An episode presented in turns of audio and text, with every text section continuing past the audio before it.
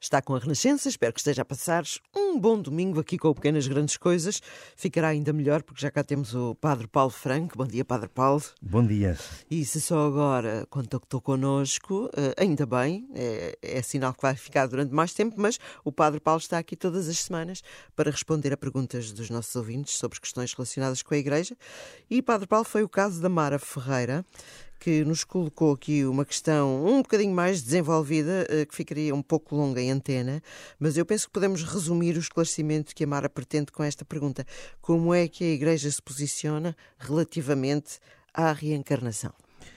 Bom dia, um bom domingo a todos. É sempre uma alegria poder estar aqui a, a conversarmos sobre, sobre estes temas, sobre os temas da nossa fé cristã, sobre as dúvidas dos nossos ouvintes, porque as dúvidas de alguns são a oportunidade do esclarecimento de muitos. Ah, sem dúvida.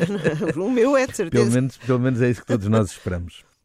E a Mara uh, coloca aqui uma, uma questão, enfim, uma questão que não, é, que, não é, que não é inédita e que não é uma questão uh, ausente da própria reflexão da doutrina cristã uh, e, sobretudo, nos primeiros séculos da Igreja, este foi um tema bem, bem, bem refletido, até porque as teorias da, sobre a reencarnação Uh, estão presentes uh, há, muitos e muitos e muitos anos, são ancestrais e, e muitas correntes religiosas uh, a defendem e nela acreditam.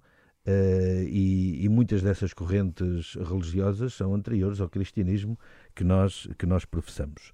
Ora bem, então o que é que, já agora para percebermos o que é que está aqui em causa, o que é que a teoria ou a doutrina da, da reencarnação defende? O que, o, que ela, o que ela afirma, assim, de uma forma muito simplista certo. e muito rápida, não vale a pena também estarmos aqui com grandes profundidades, mas só para as pessoas perceberem, o que ela diz é que uh, a alma humana, depois da morte da pessoa, uh, do corpo, emigra para outro corpo e faz isto repetidas vezes, as vezes que forem necessárias, até que essa alma fique definitivamente purificada e possa atingir um estado de perfeição plena. O que é que isto supõe? Supõe duas coisas que vale a pena nós, nós percebermos. A primeira delas é que supõe uma dualidade corpo e alma. Ou seja, eh, uma coisa é o corpo inteiramente material, inteiramente, enfim, superficial, quase que apenas uh, existe como veículo para a alma. É uma embalagem. É uma embalagem, quase, sem, sem quase sem importância, porque o que interessa é a alma. E por outro lado, que ele é completamente corruptível. Ou seja, que essa, que essa sua não importância não lhe dá uma dignidade definitiva.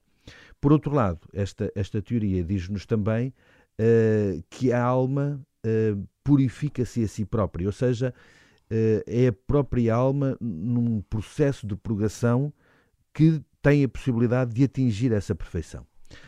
Porquê que eu digo estas duas coisas? Porque é importante nós percebermos nisto e percebermos isto para percebermos se isto faz sentido ou não com aquilo, em, com aquilo que nós professamos na fé cristã. Porque quando a Mara pergunta qual é que é a posição da Igreja acerca da reencarnação, é preciso a gente perceber o que é que a reencarnação significa para percebermos para perceber o, o, que é, o, que é que isto tem ou não tem a ver com uh, o cristianismo que a Igreja professa e que a Igreja ensina como doutrina de verdade. Ora bem, o que é que nós eh, eh, acreditamos eh, e queremos? Acreditamos, em primeiro lugar, que o nosso corpo é criado à imagem e semelhança de Deus. Não é? E, portanto, que, em primeiro lugar, tem toda a dignidade. E, portanto, não é apenas uma embalagem, como a Dina dizia há bocado. Segundo, que também esse corpo é um corpo que tem um único curso de vida, ou seja, unido à alma a um único curso da nossa vida. O Concílio Vaticano II diz isto e ensina isto: que há um único curso da nossa vida que tem um início, mas que não tem um fim, que não mais morrerá. Aliás, nós ouvimos muitas expressões dessas nos Evangelhos, nas revelações eh, que Jesus, como Filho de Deus, nos faz, e é aí que nós também nos fundamos. E, portanto, estes dois princípios são fundamentais para percebermos que há aqui quase que um antagonismo e que há aqui uma incompatibilidade entre a fé na ressurreição, e já lá vamos, okay. e a questão da reencarnação. E, portanto, uh, para a doutrina cristã, a reencarnação uh, não, não faz sentido porque não, não, não, não se enquadra naquilo que é a revelação de Deus em seu Filho Jesus Cristo e que nós uh, poderemos aprofundar. Sim, um acho que era mais. interessante perceber aí então essa diferença, não é? Uh, esse distinguir entre ressurreição e reencarnação.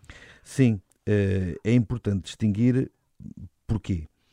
Porque, de facto, aquilo que nós acreditamos é que ressuscitamos. E o que ressuscita não é apenas a nossa alma, é corpo e alma. Ou seja, nós ressuscitamos como um todo. A nossa vida é um todo, corpo e alma. Não há esta dualidade, não há esta separação. Uhum. Mesmo que nós digamos, ah, está bem, mas os nossos corpos esperarão o juízo final para uh, a ressurreição no fim dos tempos. Sim, é verdade. E ressuscitam não em matéria? Sim, é verdade. Ressuscitam como um corpo glorioso? Sim, é verdade. Mas isso não significa que haja esta dualidade de corpo e alma. E, portanto, esta, esta unidade da pessoa no seu todo, alma e corpo, hum, existe porque é dessa forma que nós nos configuramos ao próprio Jesus Cristo. Pelo sacramento do batismo, nós configuramos-nos a Cristo e, ao configurarmos a Cristo, configuramos-nos nesta nossa plenitude de corpo e alma. E por isso também a vida eterna é uma vida que acontece nesta plenitude de corpo e alma. Eu gostava só de, para, para, para para iluminar e para que as pessoas percebessem que isto não é apenas uma invenção ou não é uma teoria que a Igreja a certa altura o disse, é preciso nós termos consciência que nós, eh, enfim, eh, somos discípulos de Jesus Cristo e que Jesus é a plena revelação de Deus à humanidade e que, portanto, tudo isso se funda naquilo que é a revelação de Jesus. Eh, todos nós sabemos aquele momento em que Jesus ressuscita Lázaro, irmão de, de, Marta e de Maria, daqueles seus amigos de Betânia, e que e que Marta, a certa altura, diz a Jesus, uh, a propósito do seu irmão, que sabe que ele irá ressuscitar na ressurreição do último dia. E Jesus diz-lhe isto: Eu sou a ressurreição e a vida. Aquele que crê em mim, ainda que morra, viverá. E todo aquele que vive e crê em mim, nunca morrerá. E depois pergunta-lhe: Tu acreditas nisto? No fundo, dizer: Isto é aquilo que eu tenho para anunciar. Tu acreditas nisto? Se eu acredito em Jesus, tenho que acreditar nisto tem que acreditar nisto que ele me diz, ou seja, que nós não morremos, que nós viveremos eternamente. E que, portanto, não faz sentido esta lógica da reencarnação, que supõe que o corpo, que é matéria única e exclusiva, morre, se destrói, se desfaz e começa a alma a viver num outro corpo. Não. A ressurreição implica a ressurreição da carne. Nós dizemos isso no Credo. Creio na ressurreição da carne. Não é só na ressurreição da alma. É na ressurreição desta totalidade que sou eu enquanto corpo e alma.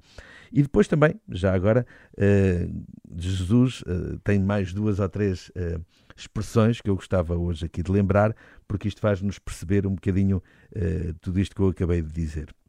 Quando Jesus, a certa altura, a certa altura diz, e é importante nós termos, nós termos consciência disto, quando diz, esta é a vontade do meu Pai.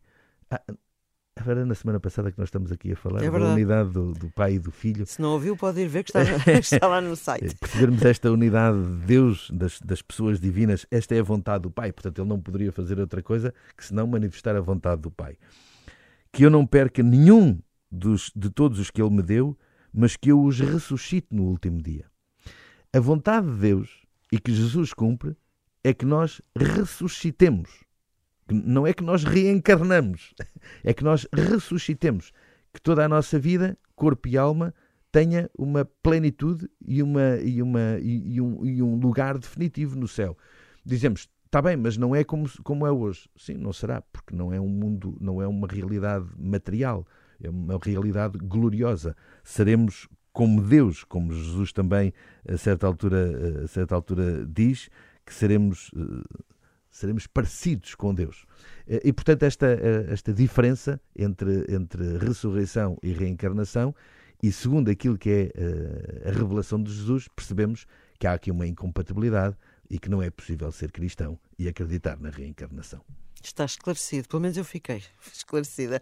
Muito obrigada, Padre Paulo. Já sabe, pode mandar sempre a sua pergunta, dina.isabela.rr.pt ou então através do nosso número do WhatsApp, que é o 96 2007 500. E quem sabe se um dia o Padre Paulo não está aqui a responder à sua dúvida. Bom domingo, Padre Paulo. Bom Até domingo e obrigado e uma boa, também um, uma boa semana e uma boa vida e que, e que vivamos também iluminados por aquilo que é a, eh, a esperança desta vida plena que Deus tem para nós. Um bom domingo a todos.